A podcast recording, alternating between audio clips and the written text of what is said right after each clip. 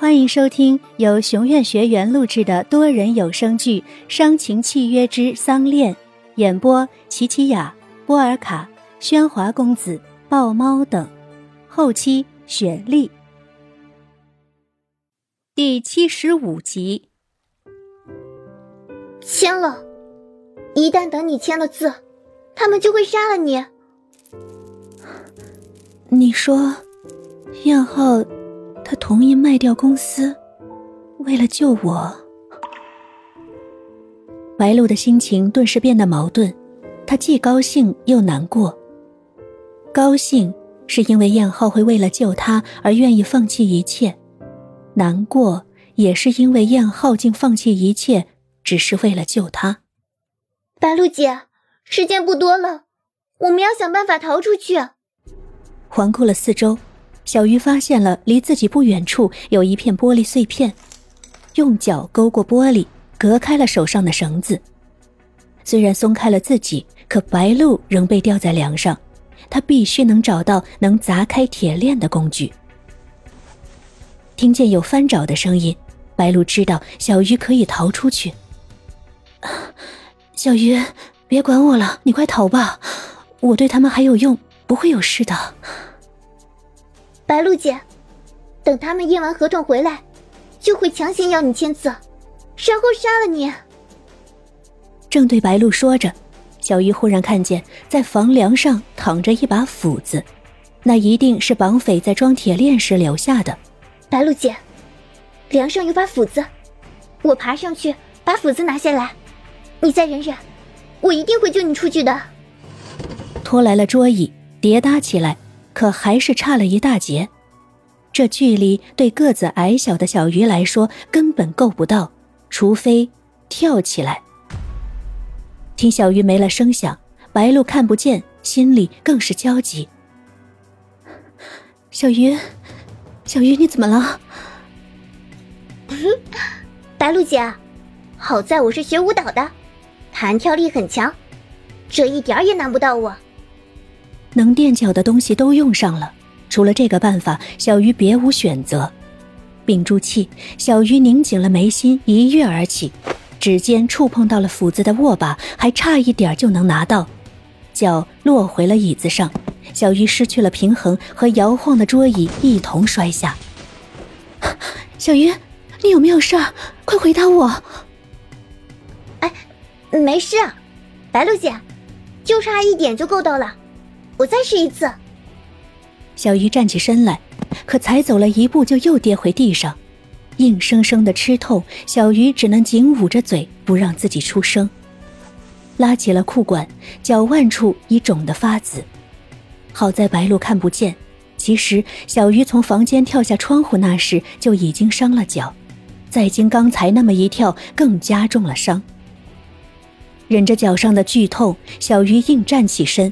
将桌椅重新叠起，他知道时间不多，他必须跳得更高。站上椅子，跺了跺脚，让疼痛刺激着自己全身的神经，冒出的冷汗已湿了衣服。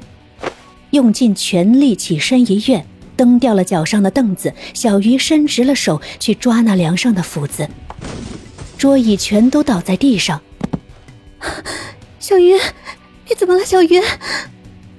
重重的从高处摔下，小鱼的脚已经伤进了骨头，但他却笑着，因为他拿到了斧子。我拿到了，白露姐，我拿到斧子了。起身的时候，小鱼在地上捡了一根木条，咬在嘴里，瘸步走到木桩前，举起斧子砍着锁链，每一次的挥动都会牵起脚上的痛。小鱼怕自己忍不住，紧咬住木条，不让自己发出叫声。锁被砸开，拉紧链条，小鱼将白鹿慢慢的从梁上放下，揭掉了白鹿眼上的蒙布，他的眼里也盈满了泪水。白鹿姐，我们快走吧。两人去拉门，可是门从外面被锁上了。探头透过窗户的缝隙往外看，小鱼看见那两个绑匪竟也回来。并正向木屋走近。不好，白露姐，他们回来了。两个绑匪回到木屋外，一人掏着钥匙，另一人从屋外的窗缝看着里面的情况，可在梁上竟不见吊着的人。不好，人跑了！什么？这不可能！急忙打开锁，两个绑匪进屋去查看，木桩上有被砍过的痕迹，人就这样不见了。快快告诉老大！就在绑匪掏出电话拨号时，白鹿和小鱼从门后忽然冲出，用铁链将他们二人捆在一起。逃出木屋，白鹿拉着小鱼拼命往山下跑。木屋里传出了一声枪响，绑匪用枪打断了铁链，追了出来。白露姐，快跑！跑了许久，见远处似乎有几户瓦房，眼看就能得救了，白露拉紧了小鱼，加快了脚步。小鱼，快！白露感觉到拖着小鱼的手越来越沉，回头去看，竟发现小鱼脸色苍白，一瘸一拐，吃力的随在他的身后。小鱼，你的腿。停下脚步，白露要查看，却被小鱼推开。白露姐，你快跑，别管我！你在说什么傻话？我怎么能丢下你啊？来，我来背你。说着，白露拉过小鱼的身子要背，而此时那两个绑匪已拿着枪指着他俩。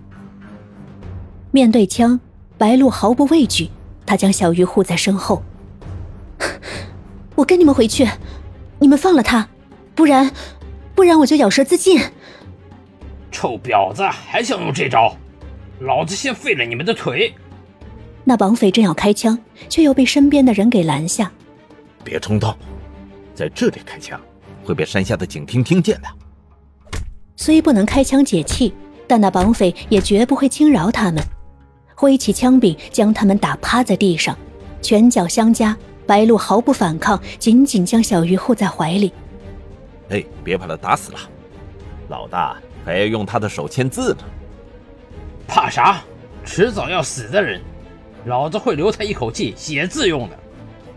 一口血吐在小鱼肩上，小鱼推开身上的白鹿，要和那绑匪拼了，可还没挥开拳头，就反被绑匪一脚踹飞在地上。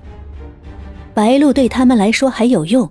可小鱼却是早该死的人。看白鹿被打的只剩半条命，两个绑匪又要对小鱼动手。啊！别碰他！连站都站不起来的白露趴在地上，死死的抱住那两个绑匪的脚，任他们踩踹，就是不肯放手。啊！你们不是要我的签字吗？我马上签。求你们放了他。